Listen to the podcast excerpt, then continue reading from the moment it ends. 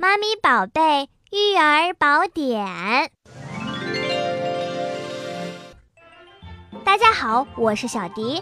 宝贝感冒发烧，爸爸妈妈首先担心发展成肺炎，于是呢，给宝贝随意使用抗生素预防肺炎。